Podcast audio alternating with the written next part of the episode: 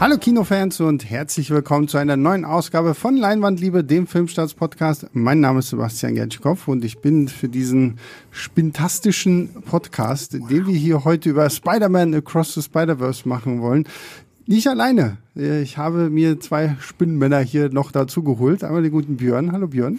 Ja, hallo. Und äh, den guten Stefan. Hallo. hallo. Stefan. Und äh, wir reden heute ja über Spidey, Spider-Man Across the Spider-Verse, die Fortsetzung zum ja, weiß nicht, kann man ihn Überraschungserfolg nennen, äh, Into the Spider-Verse von 2018, weil der kam ja irgendwie gefühlt auch so ein bisschen so, oh, da wird es jetzt einen animierten Spider-Man-Film geben und da wird es unterschiedliche Varianten haben. Ich meine, wir hatten hier ähm, das tatsächliche Spider-Schwein und ähm, wir hatten Spider-Man Noir und Spider-Gwen und was nicht noch alles. Wie, wie habt ihr damals quasi Into the Spider-Verse aufgenommen? Ähm, ich fange mal an. Ich denke, man kann ihn schon als Überraschungserfolg damals betrachten, denn gerade für den, ich sag mal, vielleicht nicht ganz so fachkundigen ähm, Kinogänger der jetzt nicht unbedingt mit Chris Miller und Phil Lord irgendwas anfangen konnte, gab es jetzt nicht so viele Vorzeichen, dass das ein wirklich besonderer Film mhm. wird. Natürlich animiert, aber nicht so, so einschlagend. Ich meine, im Endeffekt hat er das ganze Multiversum-Prinzip jetzt auch kinotauglich gemacht und gezeigt, dass man nicht immer so die, die ausgetretenen Storypfade entlang gehen muss, sondern sich auch wirklich mal was trauen kann und dass das Publikum das auch durchaus annimmt. Mhm. Ja, als ich es damals gehört habe, war meine erste Idee, okay, halt Sony, die wollen halt so viel wie möglich aus ihrer Spider-Man-Lizenz rausholen, deswegen machen sie jetzt noch einen Animationsfilm. Ähm, dann kam halt irgendwann, okay, Phil Lord und Chris Miller machen das. Dann war ich schon, oh, ja, das könnte interessant werden, dachte aber noch mehr an die komische Schiene, so komplett selbstreferenziell Lego-Movie-Style, mhm. irgendwas mhm. in die Richtung. Und dann sah man die ersten Trailer oder den ersten Trailer und dann habe ich gedacht, wow, das sieht ja auch auf jeden Fall visuell ähm, interessant aus, weil es ja was völlig anderes war, als man visuell bis dahin gesehen hatte. Mittlerweile orientieren sich da ja viele an diesem Stil. Ähm, und dann kam halt dann irgendwann der Film und hat mich halt ähm, völlig umgehauen, obwohl zu dem Zeitpunkt meine Erwartungen schon hoch waren, aber mhm. war das dann halt nochmal mit, wie viel Herz da auch einfach drin steckt in diesem Film. Mhm. Ja, ja, ist für mich auch so, so der, also ja, für mich war es wirklich eine Überraschung, weil ich das gar nicht so auf dem Schirm hatte. Äh, Chris Miller und Phil Lord, habe ich die jetzt richtig rum? Ja, ne? ich verwechsel das immer gerne mal.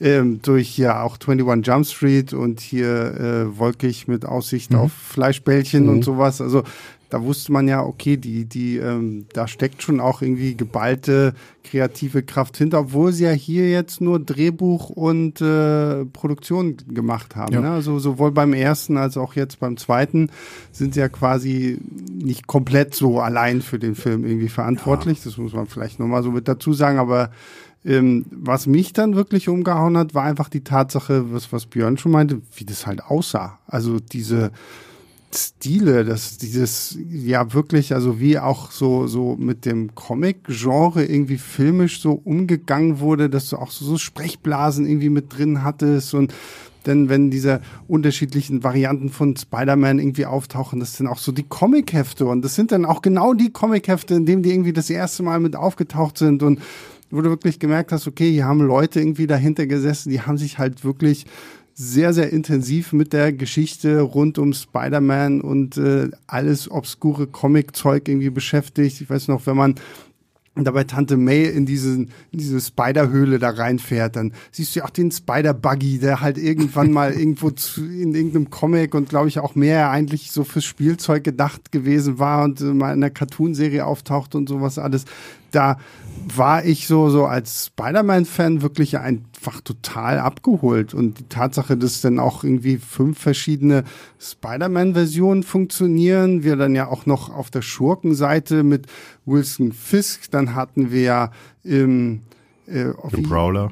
The Prowler, dann hatten wir hier Doc Ock, aber jetzt halt in der weiblichen Variante, ich vergesse immer ihren Vornamen, was?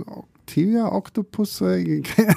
Egal, also Doc Ock und ähm, ganz am Anfang ja dann auch noch diese, diese übergroße Variante von, von dem Goblin und sowas alles. Also das äh, hat echt unglaublich viel Spaß gemacht und hat natürlich, ich meine, das hat ja dann auch 2018 19, glaube ich, den Oscar gewonnen Ja. als bester animierter äh, Film und äh, das war nach Ewigkeit nochmal wieder, dass Disney das nicht irgendwie eingesackt hat, sondern dass das mal wieder irgendwie was außerhalb des Maushauses gewesen ist.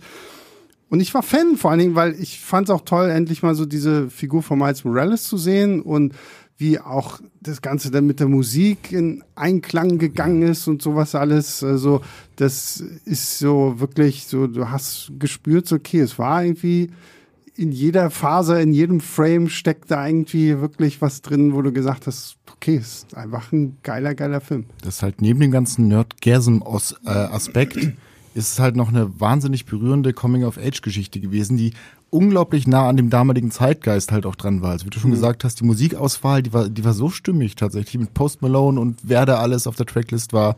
Es hat einfach gepasst.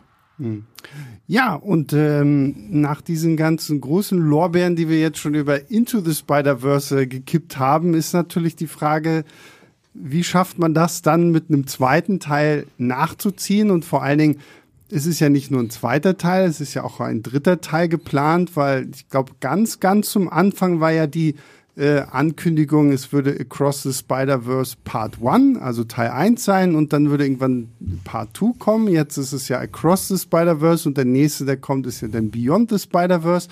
Ähm, also hier hat man dann gleich gesagt, okay, wenn, dann gehen wir jetzt in die Vollen und äh, bieten gleich zwei Filme an, wo man natürlich auch direkt sagen kann, so, puh, äh, kann das was werden? Und ähm, ich habe mich trotzdem sehr drauf gefreut und ich weiß noch, als der erste Trailer dann rauskam, hatte ich äh, richtig, richtig viel zu tun, um eine Trailer-Analyse zu machen, weil wir haben ja gesehen, okay, im ersten Trailer irgendwie, wir machen jetzt, letztes Mal hatten wir fünf Spider-Man-Versionen, jetzt haben wir gefühlt zigtausend und noch viele mehr und äh, das war eine sehr, sehr lange Trailer-Analyse, die ich da dann irgendwie machen musste, um alle Versionen rauszuklamüsern.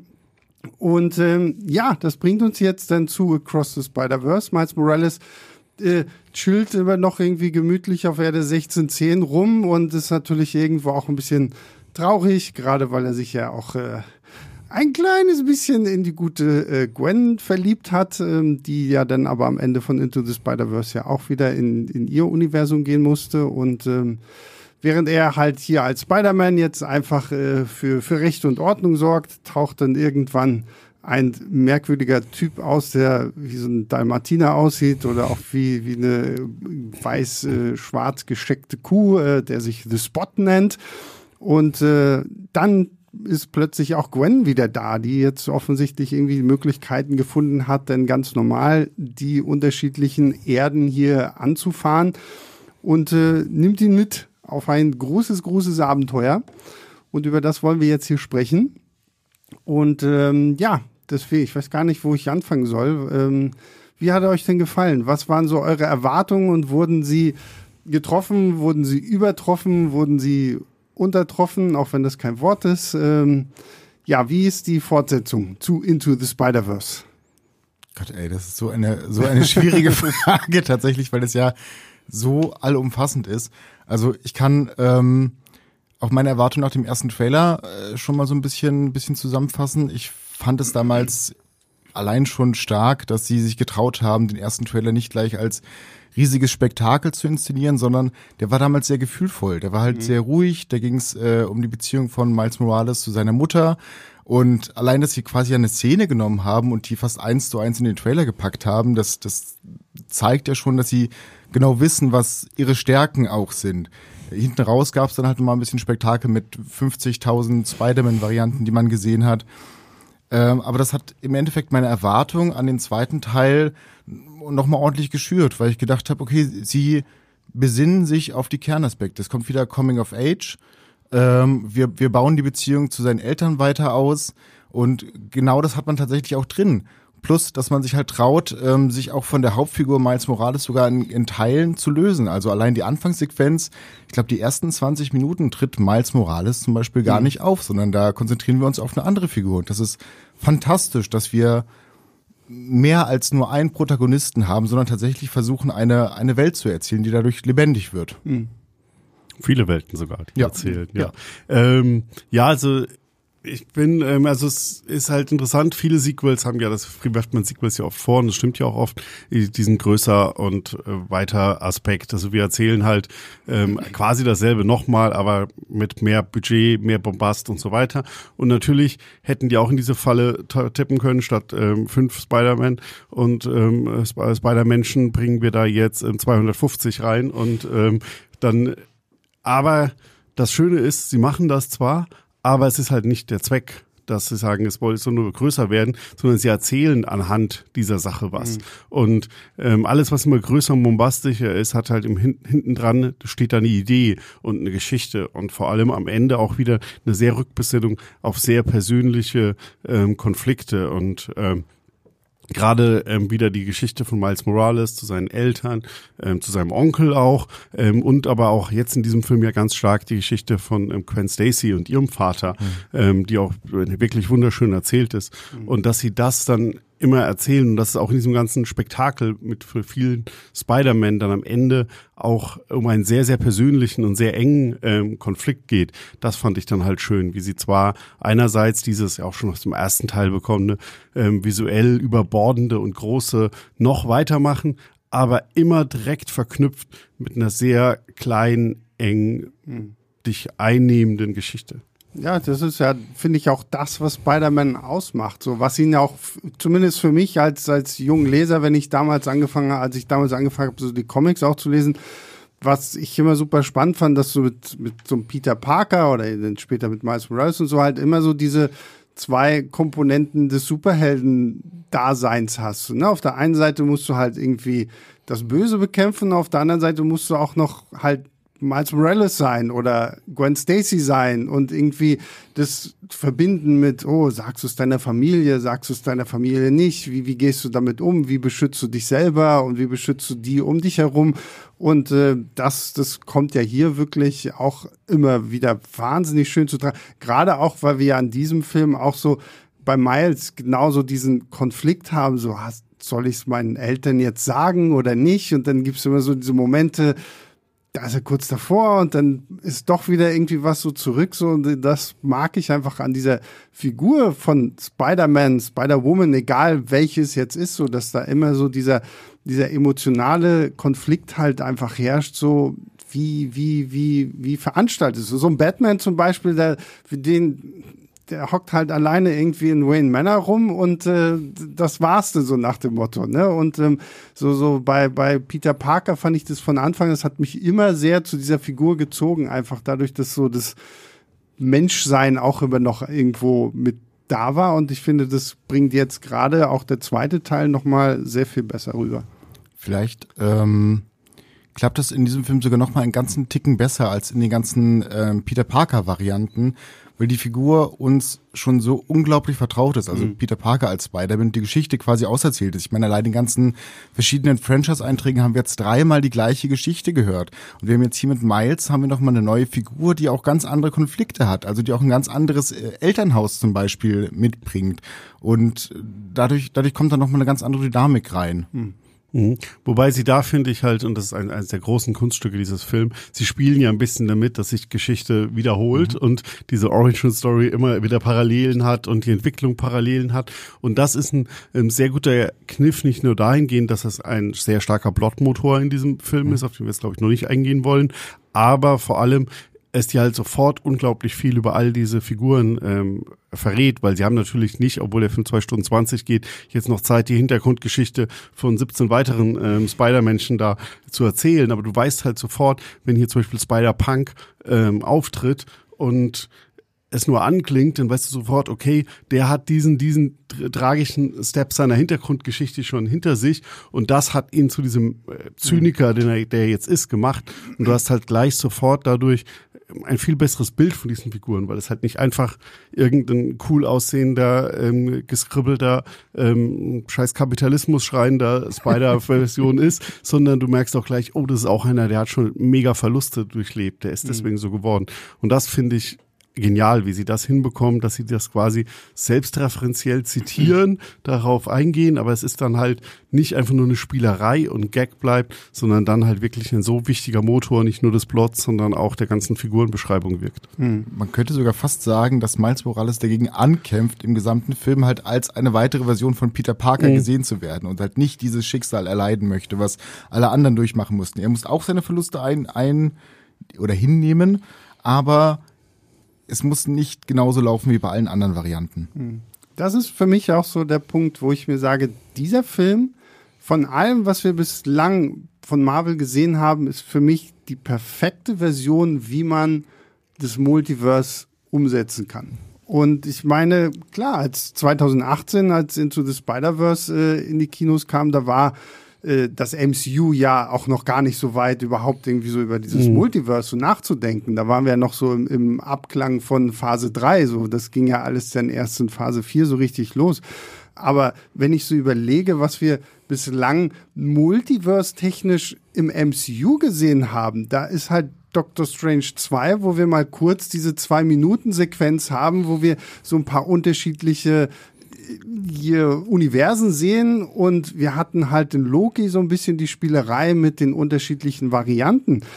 Und ich finde, was Across the Spider-Verse halt nochmal macht, ist, klar, wir haben jetzt dann auch wieder zigtausend Varianten von dieser Version Spider-Man und da merkt man halt auch wieder, die haben ja wirklich die obskursten, hier dieser Spider-Man Cowboy mit seinem Spider-Pferd und Spider-Cat und hast du nicht gesehen. Also da sind ja wirklich so viele Easter Eggs drin. Also wenn dieser Film irgendwann auf Blu-ray rauskommt, dann kannst du ja, glaube ich, im Pausenmodus irgendwie so durchgehen, um jeden einzelnen Frame überall alles rauszufinden.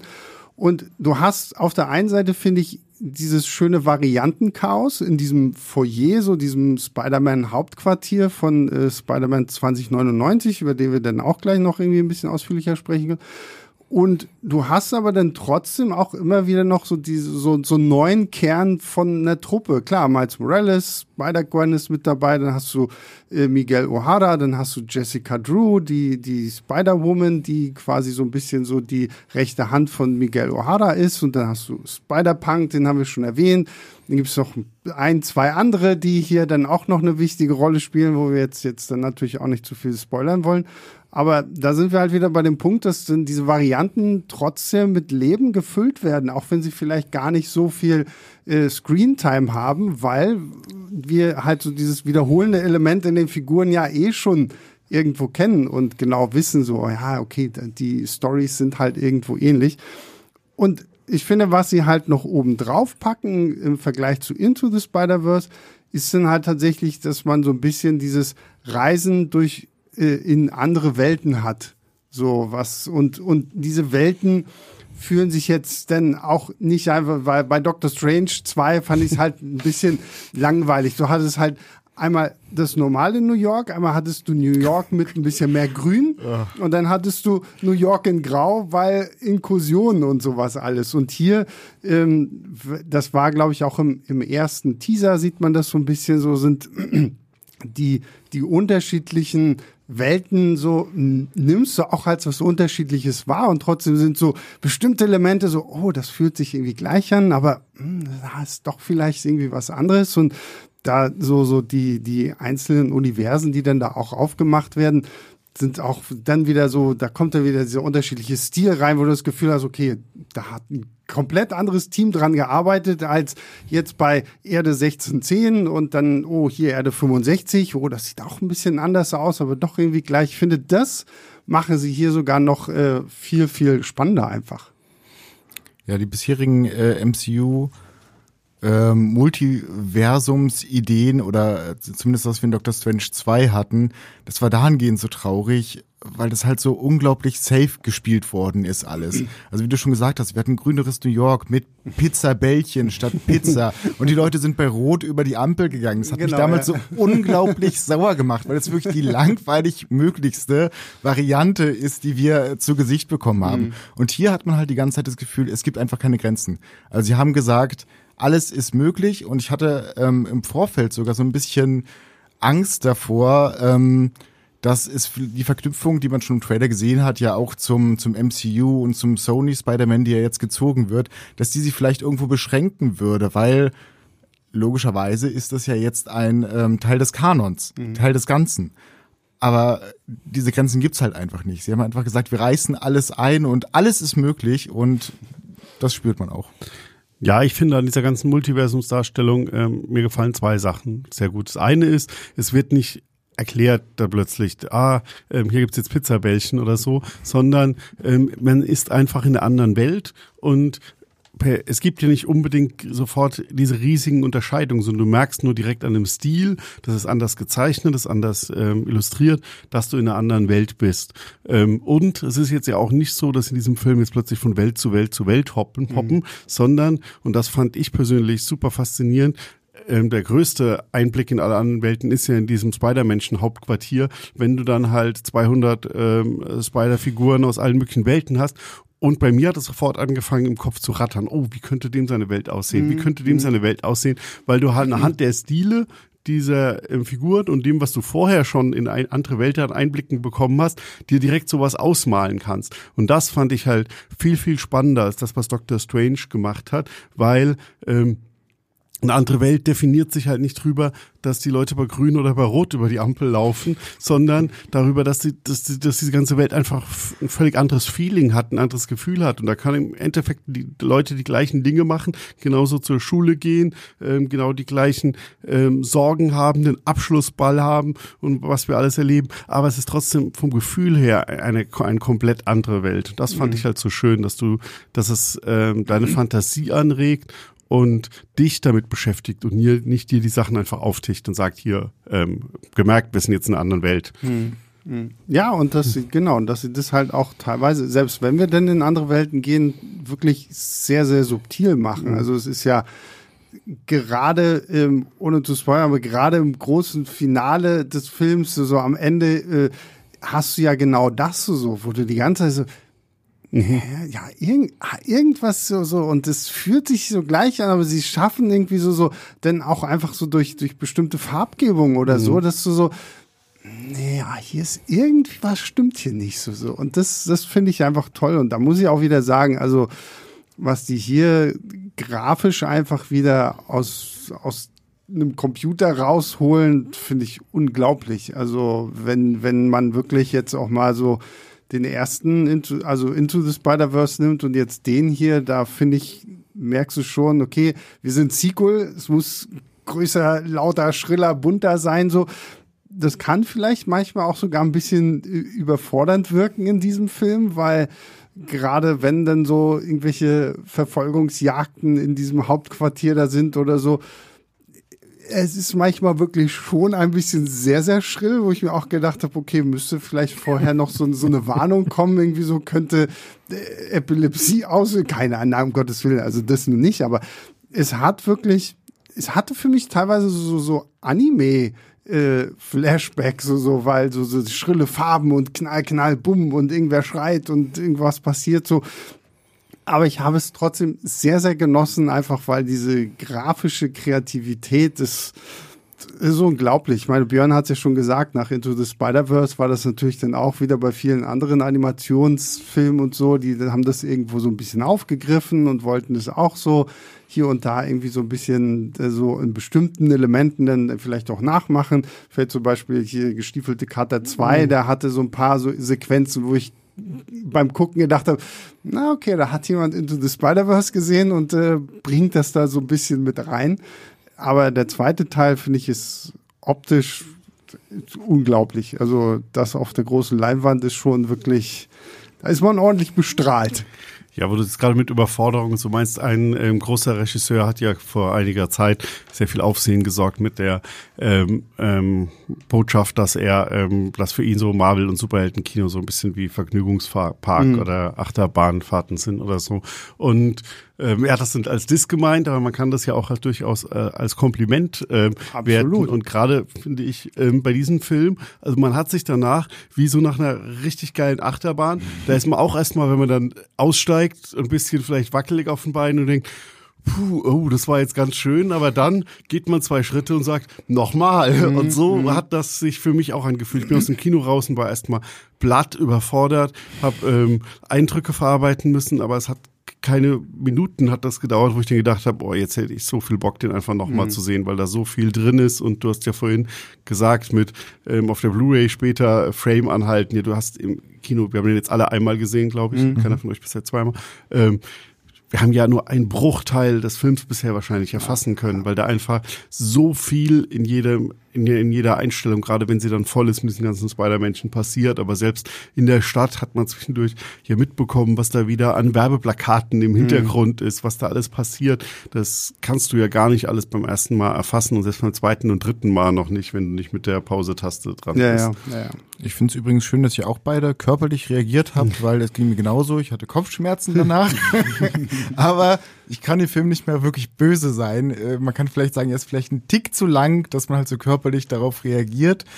Aber der ist einfach so, so toll. Und auch was, was wir jetzt schon hatten, also diese, diesen visuellen Stil, den nutzen sie halt anders als im ersten Teil noch viel, viel stärker, um ihre Geschichte auch visuell zu erzählen. Also, dass, dass die ähm, Figuren charakterisiert werden, dass sie ihre Gefühle außen teilweise auch durch den Animationsstil auftragen. Ich erinnere an die fantastische Welt von äh, Gwen Stacy, wo alles so ein bisschen auch in Pastellfarben gehalten mhm. ist und sie wirklich die Emotionen spiegeln im Animationsstil. Das ist mhm. ganz fantastisch. Naja, das ist halt das Gute, so dass du im Animationsbereich einfach natürlich viel mehr mit sowas spielen kannst. Ne? Stell dir den, ganz, den gleichen Film irgendwie als Live-Action vor.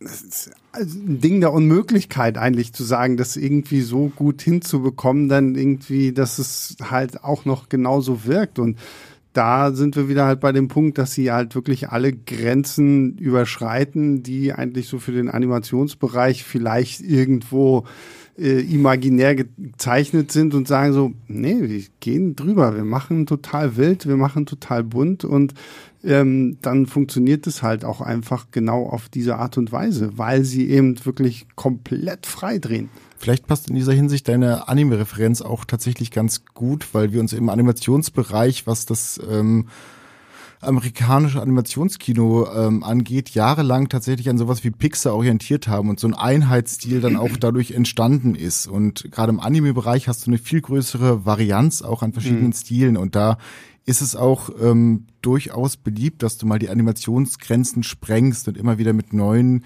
verrückten und unkonventionellen Ideen um die Ecke kommst, die dann auch vielleicht Kanon werden. Mhm, absolut. Ja, gerade im Animationsbereich kannst du viel machen und man merkt ja, äh, also momentan ist da ja wirklich eine, eine neue Hochphase, dass halt, ähm, klar, den japanischen Einfluss gibt es jetzt mittlerweile schon eine ganze Weile, aber es gibt ja auch aus ganz, ganz vielen anderen Ländern plötzlich Einfluss. Wir haben ganz viele europäische Studios, wir haben momentan sehr stark aus Irland zum Beispiel, wir haben aus Frankreich Sachen, ähm, es kommen auch andere Kontinente wie aus Südafrika und so, wir haben es ja auch gesehen, besonders auf Disney Plus, zum Beispiel bei dieser Star Wars Visions mhm. Serie jetzt, die jetzt ja auch mit der zweiten Staffel diesen Blick geweitet hat und plötzlich aus aller Welt und wo man ja auch sieht, wie unterschiedlich Animationsfilm halt auch einfach sein kann, ähm, schon per se, das ist können, kann ja Welten auseinander liegen, wie das aussieht.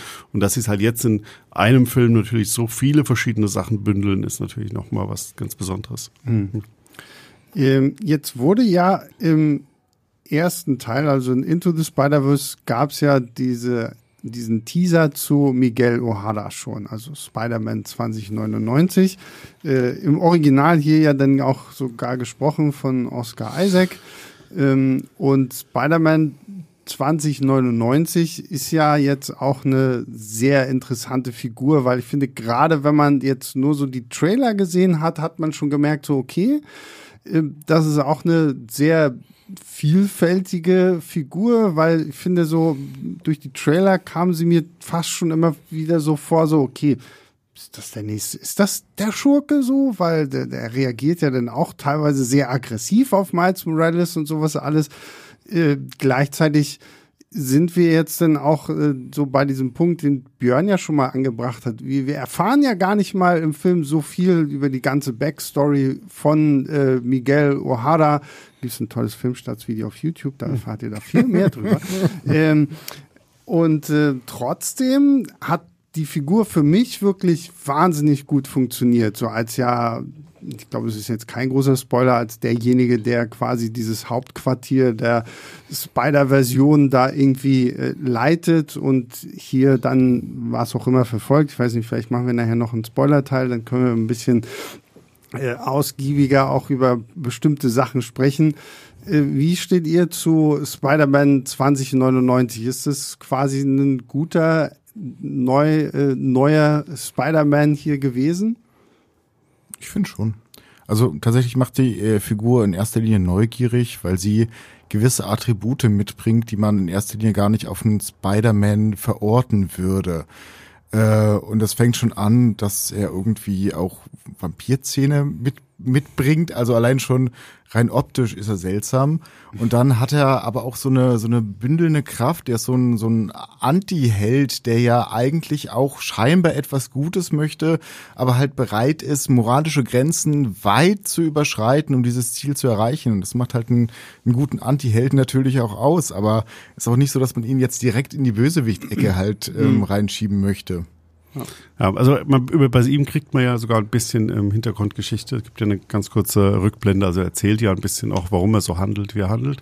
Ähm, was halt an ihm natürlich einfach schön ist, weil es auch ein der Hauptthema des Films ist und was eins der Themen halt schlechthin, was Spider-Man ja auch ist, ähm, was bedeutet es, ein Held zu sein? Mhm. Da ist ja auch ähm, sein ganzer tot zitierter, ähm, oft ähm, Onkel Ben ähm, Monolog und so.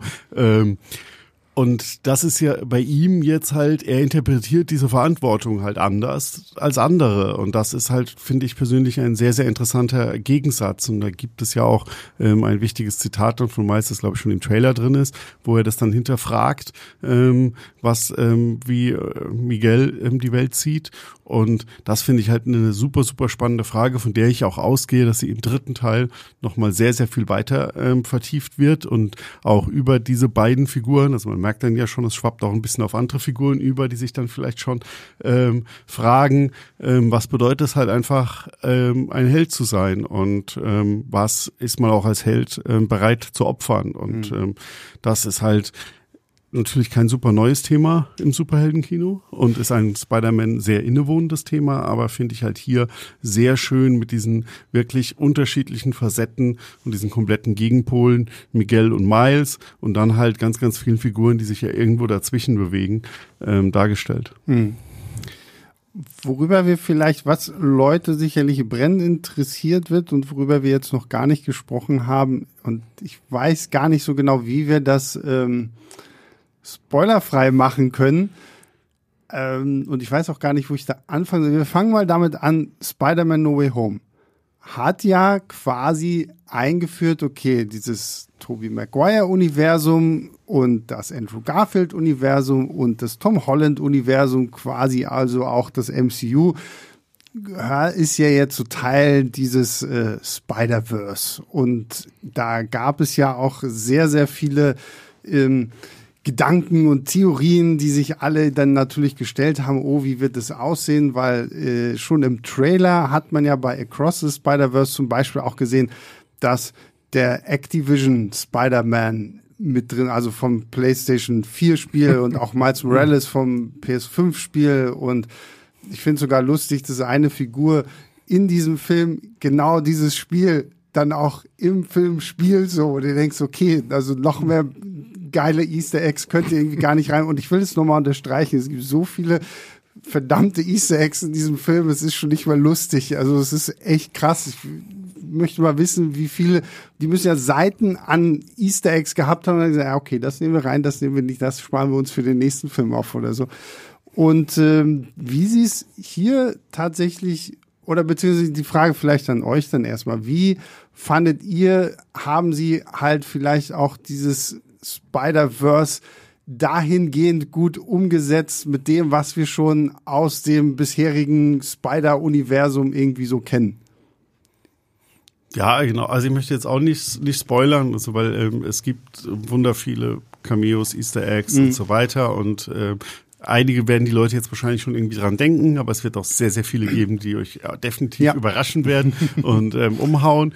Ähm, und deswegen versuche ich es mal zurückzumachen, dass es das Schöne war, ähm, das hatte ich vorhin schon ein bisschen gesagt, dass sie halt äh, versucht haben, mir diese Gemeinsamkeiten einfach rauszuarbeiten mhm. und es daran, daran halt zu machen und dass diese Easter Eggs halt alle auch einen, einen Sinn hatten, weil die halt hier erklärt haben, es ist halt immer wieder dieselbe Geschichte in, in leichten Variationen und ähm, gibt es eine Möglichkeit aus dieser Geschichte, ähm, Stefan hat das vorhin ja richtig gesagt, das so ein bisschen auszubrechen mhm. für Miles, dass es bei ihm halt vielleicht nicht wiederholt.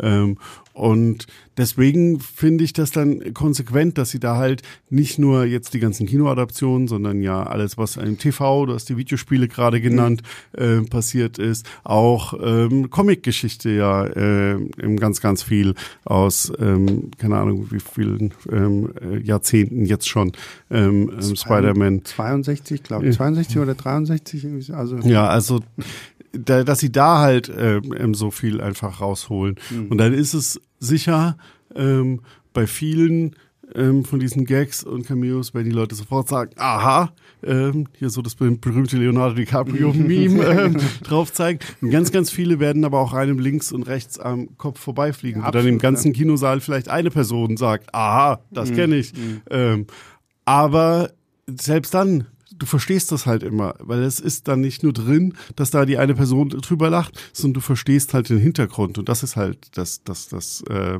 Gute. Und dann ist es eigentlich fast egal, ob da jetzt ein Spider-Man sitzt, den du schon mal irgendwo gesehen hast, mhm. oder es einer ist, den du bisher noch nicht gesehen hast.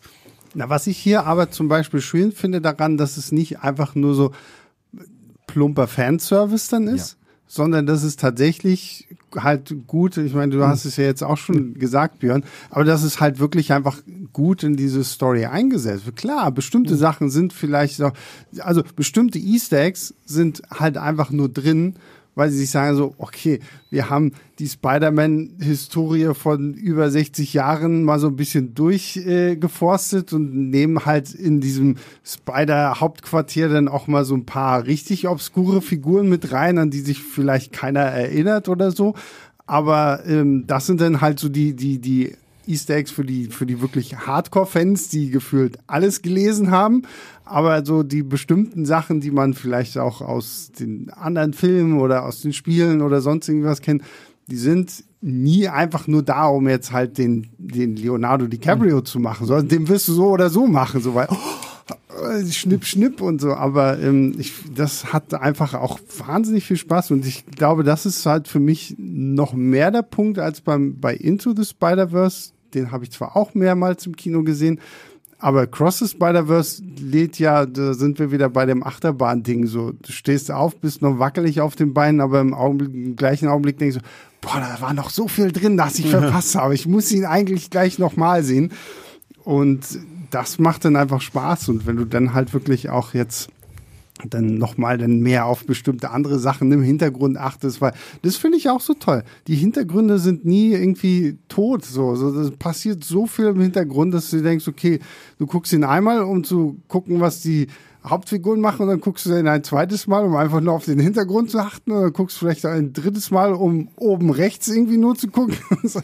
also das ist wirklich einfach ein totales Fest, finde ich. Vielleicht kann man am ehesten sagen, dass diese ganzen Referenzen, diese Cameos, diese Besonderheiten, dass es im Gegensatz zu zum Beispiel No Way Home extrem unaufdringlich eingewoben ist, mhm. dadurch, dass man einfach alles nimmt. Du nimmst alles und versuchst ein, ein Gesamtpaket halt da draus zu schnüren, während man bei No Way Home ja wirklich diese, diese fast unangenehmen Auftritte dann von Andrew Garfield, die so Sitcom-mäßig waren mit Pausen, wo das Publikum dann klatschen und johlen konnte. Und das hast du hier nicht, das brauchst du mhm. nicht. Das ist auch so viel, dass dann halt wirklich, wie wir schon gesagt haben, jeder irgendwo an einer bestimmten Stelle abgeholt wird, aber niemand im Besonderen und schon gar nicht nur die MCU-Fans. Mhm. Ja.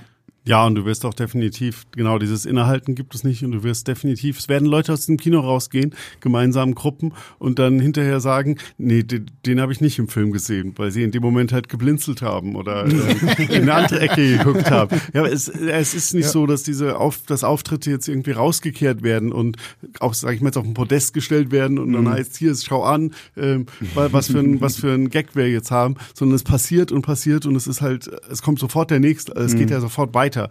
Und es ist halt immer eingewoben. Und das finde ich da ähm, natürlich auch ähm, schön, weil es halt genau, es ist Fanservice, aber es ist nicht wegen des Fanservice drin, sondern es ist Ja, halt ja. immer eine Unterstützung der eigentlichen ähm, emotionalen Reise für die ähm, beiden Hauptfiguren, würde ich jetzt wirklich bei diesem Film sagen. Also für mich ist Gwen Stacy in diesem Film sehr gleichberechtigt mit Miles Morales.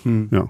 Ja, das ist ja auch, was sie so ein bisschen schon angeteasert hatten nach Into the Spider-Verse, ne? Dass, wenn da auf noch irgendwie was kommt, dass es dann auf jeden Fall auch Gwen Stacy mehr in den Fokus rücken wird. Und äh, das finde ich passt ja hier auch gut. Und es ist jetzt nicht so dieses, wo ja viele dann irgendwie rumnörgeln, so nach dem Motto, oh, jetzt hatten wir die ganze Zeit den Held, oh, und jetzt wird er durch eine Heldin ersetzt oder irgendwie sowas. Nein, so, die sind, wie Björn ja jetzt schon meinte, sie sind ja wirklich gleichberechtigt nebeneinander. Und ähm, dadurch, dass wir natürlich gerade auch so bei Miles, dann, das hat man ja schon im ersten Teil erlebt und hier merkt man es ja gerade auch am Anfang noch sehr viel mehr, wenn er dann halt so sein halbes Notizbuch voll gekritzelt hat mit irgendwie Bildern von Gwen und Gwen von der Seite und Gwen von vorne und äh, so, wo du merkst, okay, also da ist jemand hart verschossen und äh, und das, das fand ich zum Beispiel auch schön, dass du so bei Gwen so, wenn sie dann so plötzlich auftaucht,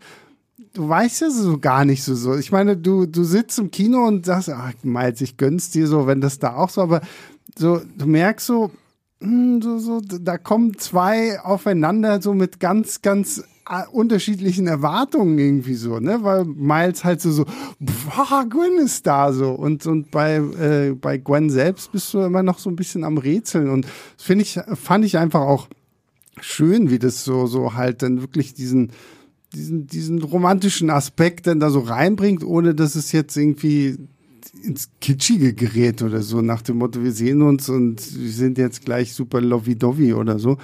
Und da muss ich einfach sagen, haben die beiden für mich auch wirklich gut die ganze Zeit durch diesen Film funktioniert. Ja, Ja. auch da wieder, weil ähm, beide Figuren natürlich auch Ballast mitbringen. Äh, aus unterschiedlichen Universen in dem Fall ja sogar. Und aber nicht, nicht sofort offen darüber reden, wie man halt auch als, als jugendliche Person ist, dann behält man seine Gefühlswelt hinter, hinter einer Mauer irgendwo versteckt, gibt sich nicht offen und das ähm, wirkt sich dann natürlich auch auf die Beziehung aus. Und ich finde, das haben sie auch sehr schön, sehr schön ausgespielt hier. Ja, absolut. Also gerade, man hat ja im ersten Film war Gwen ja wirklich, also und das ist ja auch ein, ein, ein Stück weit, warum er sich so in sie verschossen hat, die war einfach super cool, wie er es halt gerne äh, wäre und hatte immer einen Kessenspruch auf den Lippen, konnte halt alles schon und war da halt einfach fit. Und jetzt kriegen wir im, im zweiten Film halt mit, wie es bei ihr eigentlich aussieht, dass das halt auch viel ähm, ähm, Fassade ist und dass sie halt ein ganzes Bündel an eigenen Problemen, wie du halt gerade ähm, gesagt hast, mitbringst und das ähm, füllt diese Figur halt nochmal viel mehr mit Leben und es wird so viel halt auch einfach klarer und man spürt das dann ja auch. Und dann gibt es ja nochmal Sachen, die sie verschweigt, die nach und nach ähm, einfach rauskommen. Und das ist halt einfach wunderbar, wie das alles hier in diesem äh, Film zusammengewoben ist ähm, und dann ähm, zusammenführt. Ich glaube, wir können uns einigen, wunderbar ist das Stichwort für diesen Film, oder? ja. Ich weiß nicht, wie häufig jeder von uns dieses Wort jetzt schon in den Mund genommen hat, aber ähm, ich glaube, damit kann man den wirklich äh, ganz gut zusammenfassen. Und jetzt, ich weiß nicht, meine Frage an euch, haben wir noch irgendwas Schwerwiegendes vergessen, über das wir jetzt noch gar nicht gesprochen? Die Musik, auch hier finde ich wieder passt perfekt zu allem, was wir da haben und Jetzt muss ich den Opa irgendwie wieder aus, raushängen lassen. Das ist normalerweise halt überhaupt nicht so. Meine Musik, R&B, Hip-Hop oder so ist jetzt nun, geht gefühlt meilenweit an mir vorbei so. Aber allein hier so, du, du hast es ja, Stefan, auch schon beim ersten Teil angesprochen, so, ne? Es passt halt einfach zu, zu, zu der Stimmung, die dieser Film rüberbringt. Es ist auch nie so, dass du das Gefühl hast, so, okay, wir packen jetzt irgend so ein äh, schweren Song da rein, weil die Szene jetzt dadurch irgendwie schwerer werden muss, so ich das Gefühl habe. Und wenn ihr gar keine Songs drin hättet, würde das alles genauso zum Tragen kommen. Aber wer auch immer da dafür verantwortlich ist, welche Songs irgendwie für die, Filme irgendwie rausgepickt werden, fand ich auch hier wieder absolut äh, schöne Auswahl an Songs, die immer noch mal dieses Emotionale mit unterstrichen haben. Der Kniff den diese Filmreihe schafft, ist, dass die Songs, die gespielt werden, sowohl unglaublich gut zur Figur passen. Also ich glaube der Figur, dass sie selber diese, diese Musik hört mhm. und gleichzeitig aber die emotionale Komponente der Szene unterstreichen. Und das ist wirklich Mhm. Stark. Ja. Und ein drittes, und das ist natürlich ein kleiner Vorteil vom Animationsfilm, wobei das sehr, sehr gute Filmregisseure wie äh, Martin Scorsese und Quentin Tarantino regelmäßig beweisen auch können, ist halt, dass jede Szene auch perfekt auf diese Beats ähm, ja, der, ja. des ähm, Films geschnitten ist. Also es fängt ja hier wirklich sogar schon, ähm, da wird das irgendwie ein bisschen unter die Nase gerieben, indem man wirklich bei der Öffnungsszene ja eine Figur Schlagzeug mhm. spielt mhm. und ihre Geschichte zu den ähm, Beats ähm, des, also des Schlagzeugs erzählt. Aber es ist halt immer auch so, wenn den ganzen Film über merkst du halt, wie Musik und Bild halt ähm, mhm. eins sind. Und das, das hast so ein du bisschen halt was von Edgar Wright, finde ich. Edgar schon. Wright kann, der, der Edgar Wright kann, kann das, genau, der kann, das, der kann das natürlich auch perfekt. Ähm, und bei ihm ist es halt natürlich oft ein sehr stark nach außen gekehrtes mhm. Mittel, wo man dann jeder auch merken soll. Also gerade bei Baby Driver, aber auch Last Night in Soho war es ja auch ja. so. Das soll das auch jeder merken, dass das so ist. Ähm, während bei Quentin Tarantino ist auch jemand, wo es eher die Leute merken sollen, während bei Scorsese es oft ähm, subtiler ist. Ähm, hier finde ich es jetzt auch teilweise, am Anfang ist wieder merken, aber sonst mhm. ist es auch oft subtiler. Ähm, und das ist halt ähm, persönlich stark, weil es auch ähm, unterbewusst ganz viel mit einem macht. Also selbst wenn man auf sowas nicht achtet und so davon noch nie was gehört hat oder so, dein Unterbewusstsein registriert das, dass einfach ähm, Bilder und Musik, dass das eine Einheit ist ja. und das nicht einfach so nachträglich wurde ein Song drüber gepappt, weil wir jetzt gedacht haben, der hört sich cool an. ja. ja, dann ähm, wollen wir noch einen Spoiler-Teil irgendwie machen? So ein bisschen? Können wir gerne vielleicht? Machen. Dann würde ich sagen, bevor wir zum Spoiler-Teil kommen. Ich würde eine Sache noch ah, erwähnen. Ja, es, ist, es, ist, ja, es ist, ist kein Spoiler. Äh, wer, wer glaubt, das wäre ein Spoiler? Nee, also ich finde, man sollte schon sagen, du hast es kurz mal angesprochen, dass es ursprünglich mal als ähm, Part 1 und 2 angekündigt war. Es war mhm. sogar ganz ursprünglich mal als ein Film angekündigt, ja. ähm, bevor sie dann gemerkt haben, wir haben zu viel. Und ich finde, man solle sagen, der Film hört mittendrin auf. Äh, Ach so, ja, ja. okay. Es ist, ja, gut, es ist ja. wirklich so, es ist ein Part 1, ähm, auch wenn es jetzt nicht mehr so heißt. Ähm, es wird nächstes Jahr ein Sequel geben hm. und dann geht es erst weiter. Also, genau, ja, ja. das stimmt. Ja, das ähm, sind, dann, dann können wir es auch gleich sagen, es gibt auch keine Abspannszene, also ihr müsst nicht zwingend sitzen bleiben, außer ihr seid noch so beseelt und berauscht von diesem Film, dass man eh gar nicht so, so, so bald aufspringen kann. Ähm, genau. Und ähm, es gibt ja dadurch, ähm, dass Björn, wie, wie Björn schon richtig meinte, dass es halt ähm, Teil 1 ist, gibt es sehr, sehr viele Cliffhanger, äh, die irgendwie dann halt für den zweiten Teil aufgelöst werden können. Über die können wir jetzt dann gleich auch noch irgendwie mal so ein bisschen im Spoiler-Teil sprechen. Bevor wir das machen, machen wir ein kurzes Fazit. Ziehen ein kurzes Fazit und ähm, dann gibt es quasi den Spoiler-Teil. Deswegen, Björn, ich fange bei dir an. Was gibst du? Ich sage jetzt nicht, dass es ein ganz wunderbarer Film ist. es ist ein ganz wunderschöner Film. es, äh, es ist ein großartiger ähm, Film, ähm, der einfach, bei dem so viel passt. Ich freue mich so drauf, den ein zweites und drittes Mal zu sehen.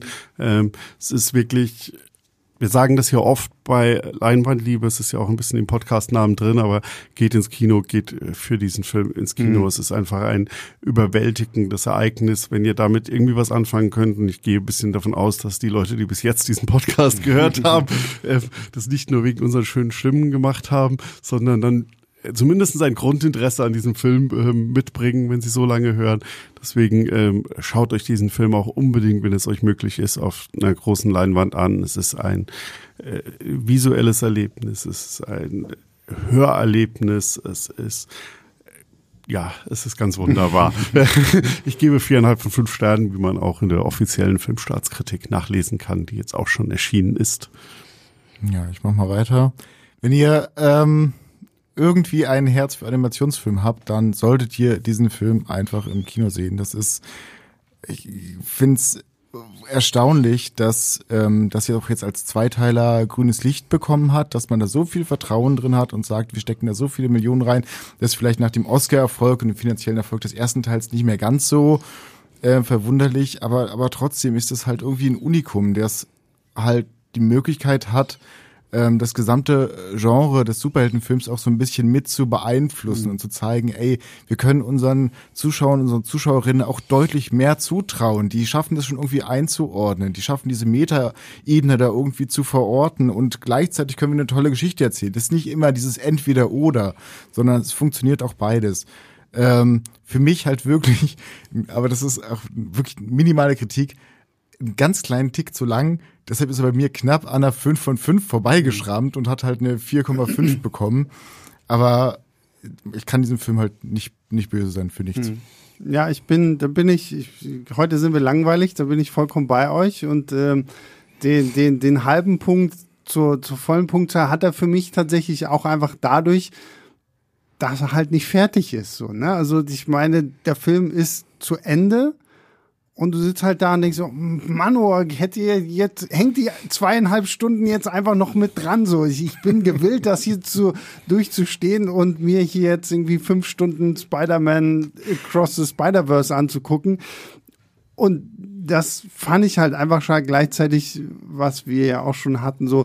Ich finde, zum Ende hat man so ein bisschen, ich hatte so ein bisschen dieses Herr der Ringe Ende Gefühl, so, so dieses so, jetzt ist vorbei ah nee, es geht noch weiter.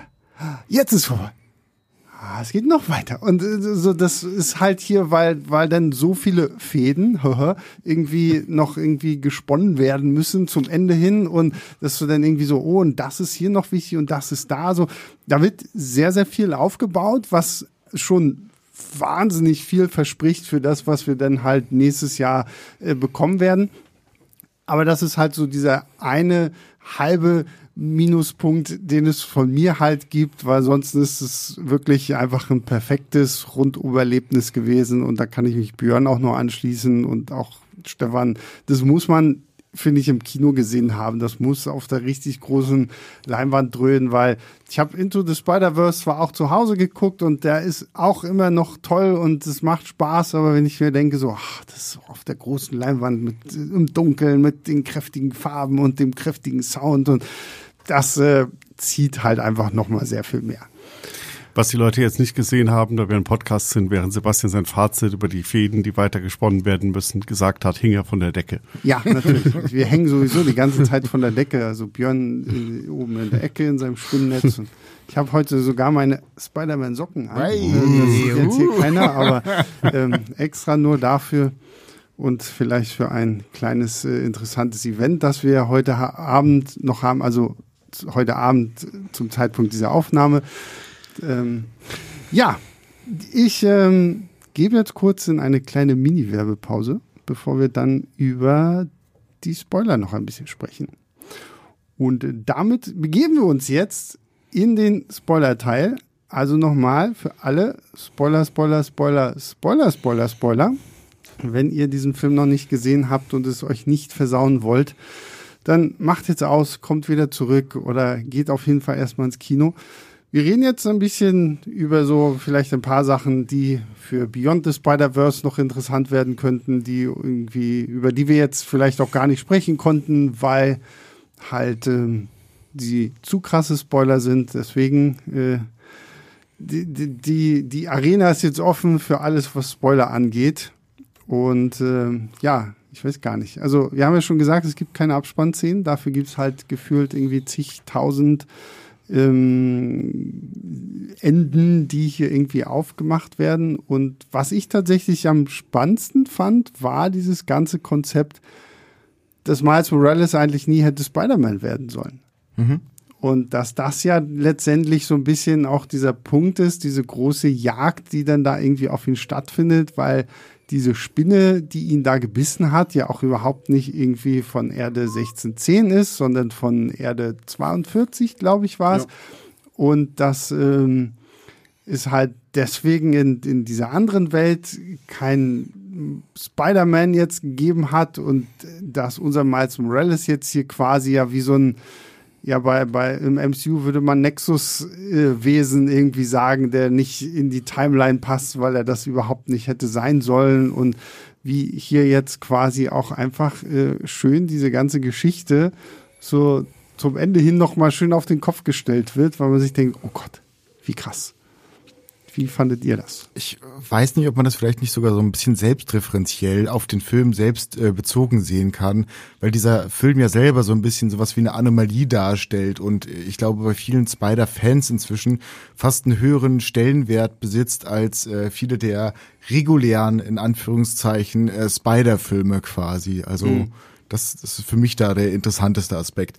Ähm, wer wäre denn eigentlich Spider-Man in Miles Morales Welt? Haben wir das irgendwie geklärt? Na, das, ja, der Peter das wäre der Peter Parker, der ja eigentlich, das, das wird Miles ja von Miguel vorgeworfen, sondern weil du zu Spider-Man geworden bist, ist der andere gestorben und er hätte ah, dann ja. gar nicht sterben müssen. Da hat sich ja geopfert im ersten Teil genau, am Anfang, ja. um ihn, ihm das Leben zu retten. Ja, weil, weil ja. er dann da mit auftaucht und so was natürlich auch nochmal eine krasse Nummer ist, das halt Miles irgendwie so von Kopf zu hauen und halt zu sagen, so, okay, nach dem, du bist halt daran schuld, dass er gestorben ist und mhm. sowas, ne? Ja, aber es ist halt, ich habe es ja vorhin schon kurz angedeutet, weil Quen das ja auch weiß, die hat das ja irgendwann erfahren mhm, genau. in dieser Zeit und schleppt das ja auch mit sich rum, was ja, ja auch eine, eine Riesenbelastung ist, dass sie da halt diesen äh, Typen hat, der ja auch ein mega enthusiastischer äh, Spider-Man ist und sie weiß genau, der wird völlig ausflippen, wenn ich ihm diese Spider Society da ähm, sage und einführe. Aber eigentlich darf ich das ja nicht so richtig und der sollte davon nichts wissen, weil der da nicht akzeptiert wird, weil er kein richtiger mhm. Spider-Man ist, sondern halt diese Anomalie ist. Ähm, und ich finde halt natürlich schön, wie sie einfach so einen Umstand, den sie im ersten Teil da so als kleines Nebending haben, weil das hat man ja eigentlich fast vergessen, dass diese Spinne aus, äh, aus einer anderen Welt stammte. Mhm. Äh, und dass da und dass das jetzt plötzlich dann doch noch mal so zurückkehrt und so zurückgebracht wird. Na, beziehungsweise im ersten Teil weißt hm. du ja gar nicht, die, die, hat halt, dass diese Spinne aus hm. einer anderen Welt stammt oder so. Ne, gehst halt einfach davon aus, das ist halt hier so ein Alchemex-Projekt hm. gewesen und äh, dann ist gut so. Ne? Und was ich tatsächlich auch schön finde, wie häufig sie zurückgehen, auch zu diesem ersten Teil, weil ich habe tatsächlich äh, dann nochmal äh, jetzt am Wochenende nochmal den ersten Teil geguckt. Und in Bezug auf Spot, den Schurken, wird ja gesagt, ja, ich bin äh, ein, ein Alchemex-Wissenschaftler gewesen und du hast mir damals in der Mensa einen Bagel an den Kopf gehauen.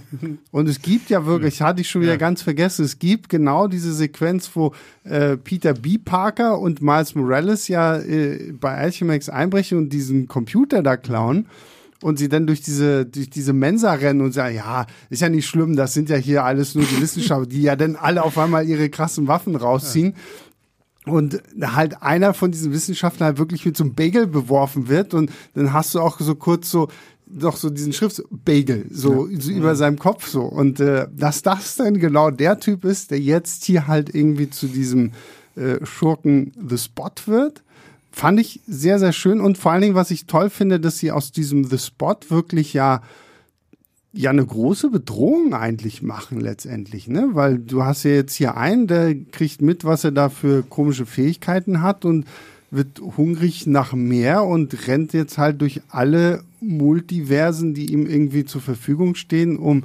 mehr und mehr von dieser Macht äh, anzusammeln und wird ja wahrscheinlich irgendwie so ein riesen Multiverse fressendes Monster da am Ende oder so. Das fand ich echt ganz cool. Ja. Ähm, Zwei Dinge dazu. Ich finde es einerseits absolut sympathisch, wie gut sie es schaffen, den ersten Teil noch irgendwie mit reinzuziehen. Mhm. Ich weiß gar nicht, der war nicht von Anfang an als, als großes mhm. Ganzes geplant, oder? Man, man hat, glaube ich, jetzt sich wirklich einfach so einen bedeutenden Moment daraus, was heißt bedeutend, aber man hat sich einen erinnerungswürdigen Moment mhm. als Gag rausgenommen und gesagt, okay, damit erzählen wir die Geschichte weiter. Und es ist auch im zweiten Teil gar nicht schlimm, wenn man sich nicht mehr hundertprozentig an diese Szene erinnert, weil das auch so ein bisschen diese Beziehung von Spot und Spider-Man ja auch ganz gut verdeutlicht. Also für den einen ist die Welt da zusammengebrochen und für den anderen, ja, das ist halt der Typ, dem ich einen Bagel an den Kopf mhm. geknallt habe. Also diese ähm, Erzfeind, ähm, Superschurken ähm, Konstellation, die, die funktioniert halt nur für eine Seite in diesem ja, vor allem auch so dieses so, du hast mich erschaffen, so. ich weiß überhaupt nicht, was ich gemacht habe, aber okay. Ja, ey, der, aber das ist ja auch ein, wieder sehr schön für den ganzen Film, weil dieser Spot ist im ersten Aufeinandertreffen eine Witzfigur. Mhm. Und es wird sich ja auch komplett über ihn lustig gemacht. Spider-Man macht sich über ihn lustig. Äh, er selbst weiß ja auch noch nicht so richtig, was er mit seinen mhm. Kräften machen soll. Also er versucht da diesen Geldautomaten auszurauben und die ganze Zeit irgendwie das Regal, äh, das Essensregal reingreift. Ähm, und man denkt sich so ein bisschen, ja, okay, das ist halt jetzt hier der ähm, ähm, Gag of the Woche, äh, Gag of the mhm. Week, ähm, Bösewicht, der ist jetzt nach fünf Minuten abgefrühstückt und dann haben wir den nicht mehr gesehen. Ähm,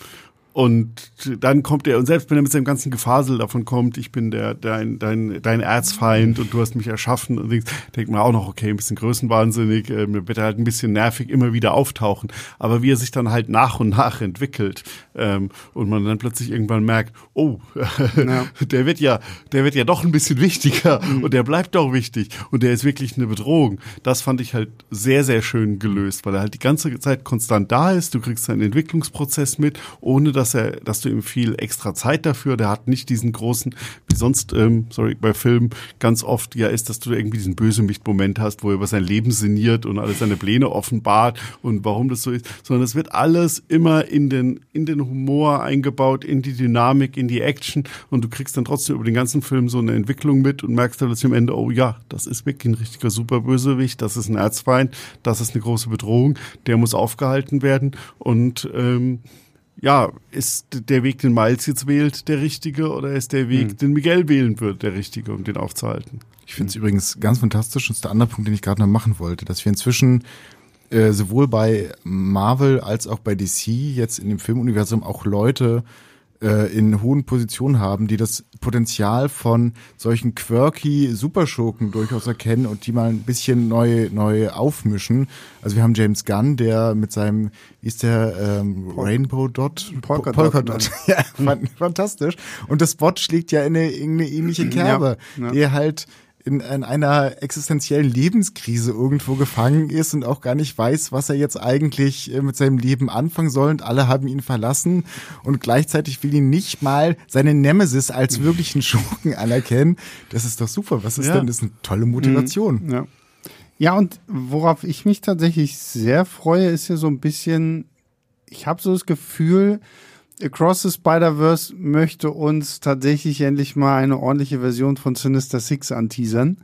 Das haben wir zumindest, wenn wir dann ganz zum Schluss äh, auf Erde 42 landen. Und wir sind ja jetzt im Spoiler-Teil, da darf man das ja machen, weil äh, Miles wird ja dann von diesem komischen Spider-Verse-Wesen da gescannt. Und wenn man ganz genau aufpasst, erkennt man schon bei diesem Scannen, okay, der wird nicht wieder auf Erde 1610 landen, sondern dieses Ding scannt ihn halt und erkennt halt sehr viel von Erde 42 in seiner DNA und schickt ihn halt da wieder hin. Und da muss er dann feststellen, dass äh, es tatsächlich immer noch einen Prowler gibt, aber das ist nicht mehr sein Onkel, sondern das ist er selbst.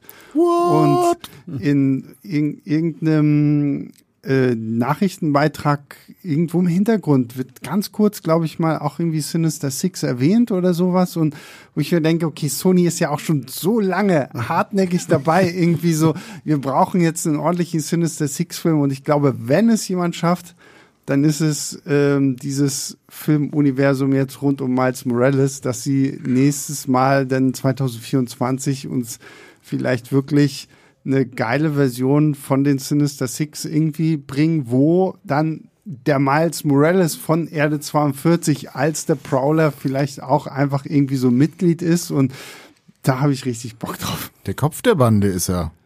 Bestimmt. Ja, vielleicht auch das. Ja. Also ich bin da echt gespannt. Also da habe ich, äh, das, das wird, glaube ich, toll.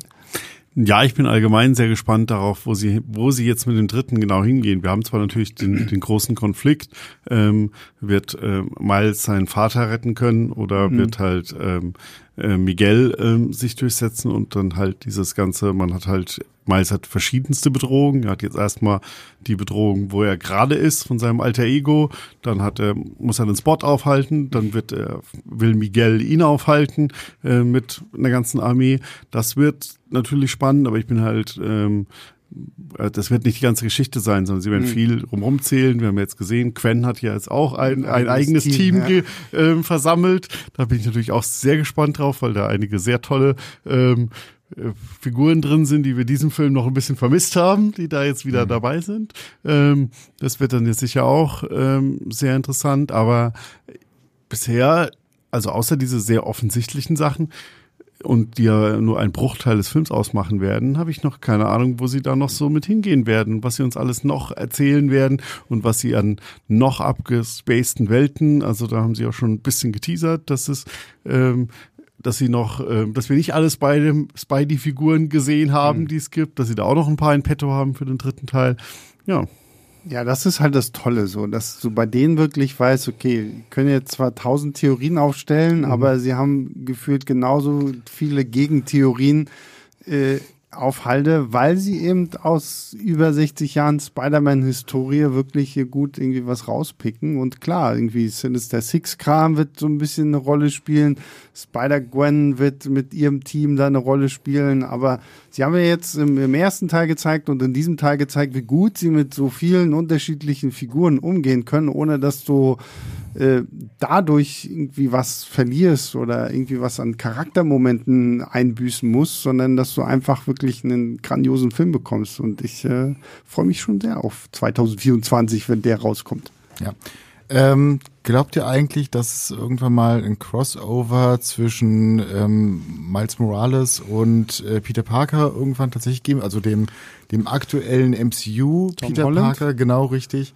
Also ich habe ich hab, äh, Interviews geführt, ich habe versucht, was aus den Leuten rauszukriegen.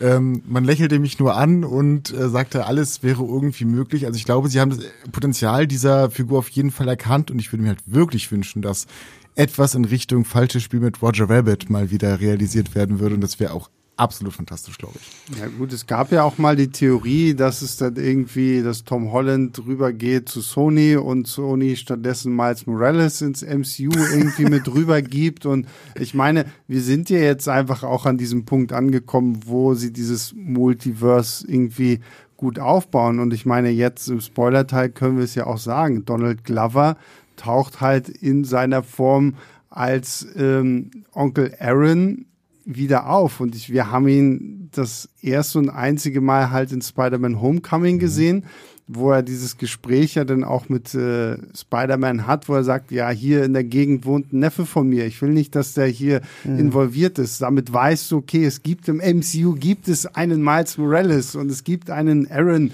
äh, der da irgendwie was mit zu tun hat. Das heißt, äh, es ist vielleicht gar nicht so weit hergeholt jetzt in diesem ganzen Spider-Verse-Thema, was ja jetzt ähm, hier mehr und mehr Kanon wird. Ich meine, wenn man auch überlegt, dass ja hier bei Sony jetzt demnächst Madame Web mit Dakota Johnson irgendwie kommt und Madame Web ist ja auch so eine Figur, die sehr verwoben ist mit dieser ganzen Mythologie rund um die unterschiedlichen Schicksale von Spider-Man und dieses ganze Web of Destiny und sowas alles, was ja letztendlich auch so die, in diese Richtung Spider-Verse geht. Und von daher sind da tatsächlich alle Wege und Mittel offen, um zu sagen, okay, wir holen uns vielleicht eine etwas jüngere Spider-Man-Variante ins MCU mit rein, um zu sagen, okay, dann haben wir Tom Holland vielleicht jetzt endlich mal für diese ganzen Venom und Craven the Hunter Filme, dass da irgendwo auch endlich mal ein Spider-Man mit äh, eine Rolle spielen kann.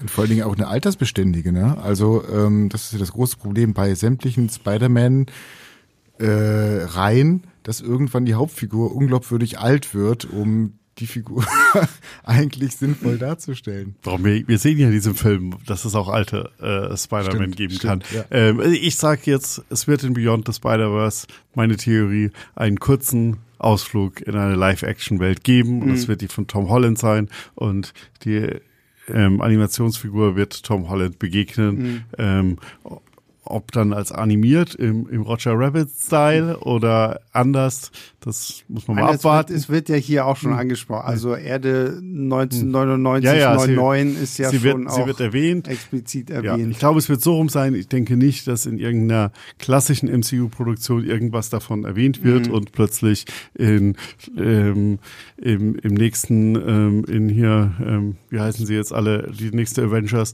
ähm, Film, Kang Dynasty oder so, plötzlich eine Animationsfigur mittendrin rumlaufen wird. Das glaube ich nicht, äh, weil dann doch ähm, die bei allem Erfolg, die die Filme jetzt haben, das doch noch ein sehr, trotzdem immer noch sehr nischig ist und ähm, das ähm, zu viele Leute verwirren würde Ja. und das nicht mehr ernst nehmen würde, das, was sie auch immer an epischen und großen, aufopferungsvollen Sachen dann im MCU erzählen würden. Das so rum wird es nicht passieren. Aber ich stelle die Theorie auf. Du hast gerade richtig super gesagt, wir können alle Theorien aufstellen. Es wird hunderte andere Möglichkeiten geben. Aber ich könnte mir vorstellen, dass es einen kurzen Abstecher im vierten Teil auch mal wirklich in der Live-Action-Welt ähm, Ja. gibt.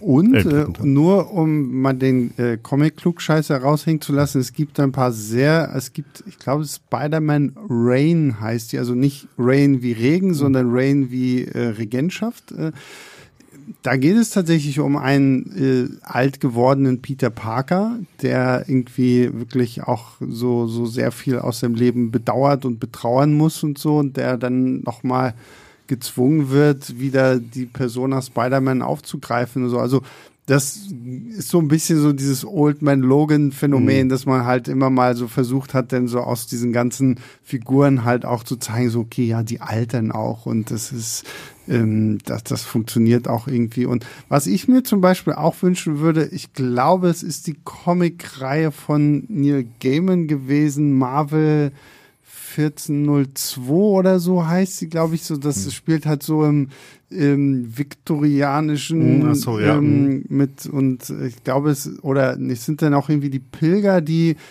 nach Amerika, also irgendwie sowas so. Ich und glaube, das- das ist sogar eine ganze Reihe im Endeffekt. ja, ja, genau. Also es ja. ist, also Neil Gaiman hat die Hauptreihe geschrieben, da tauchen halt unterschiedliche äh, Versionen unserer bekannten Marvel-Helden auch auf und daraus sind dann mehrere so Spin-off-Sachen entstanden, wo dann halt äh, Spider-Man 1492 oder irgendwie, Mhm. irgendwie so war, oder 1502, ich glaube 1502, keine Ahnung. Nagelt mich nicht drauf fest, aber Stolz und Vorurteil und, und Spider-Man. ja, irgendwie so, ja, also, so, also da Ja. glaube ich, kann man wirklich sehr, sehr viel aus dem Vollen schöpfen, was gerade die Comics auch angeht, um da wirklich. Ich meine, wir haben jetzt schon Renaissance-Geier bekommen. Stimmt, also, genau, ja. Das, und das sah auch sah sehr, sehr gut cool aus, aus. ja. So. Also das, ja, auch einfach, und ich muss auch bei Spider-Punk sagen, so, wenn sie ihn da so animiert haben, teilweise so, dass es auch aussah, als wenn das so diese alten Zeitungsschnipsel wären, Mhm. die diese Figur irgendwie formen und sowas. Also, ist schon nochmal wunderbar.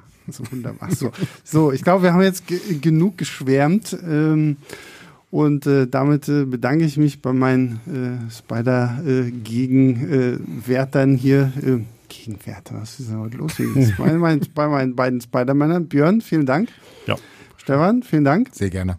Und äh, größter Dank gilt natürlich allen äh, Sp Spider-Menschen da draußen, die uns zuhören, auch wenn ihr keine äh, Spider-Fähigkeiten habt.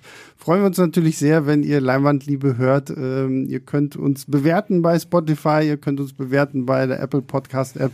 Ihr könnt uns auch einfach eine Mail schreiben an leinwandliebe.filmstarts.de. Und nächste Woche reden wir dann äh, über was reden? Wir reden, glaube ich, über die Transformers. Über den, den neuen Transformers-Film. Da werden wir sicherlich auch das eine oder andere zu besprechen haben. Und ich kann euch jetzt schon verraten, wir werden einen sehr, sehr amüsanten Spoiler-Teil einfach dazu bringen müssen, weil bietet sich da wahrscheinlich an. Und äh, ja, das war's von uns. Äh, wir hören uns nächste Woche wieder. Bis dahin, macht's gut. Ciao, ciao.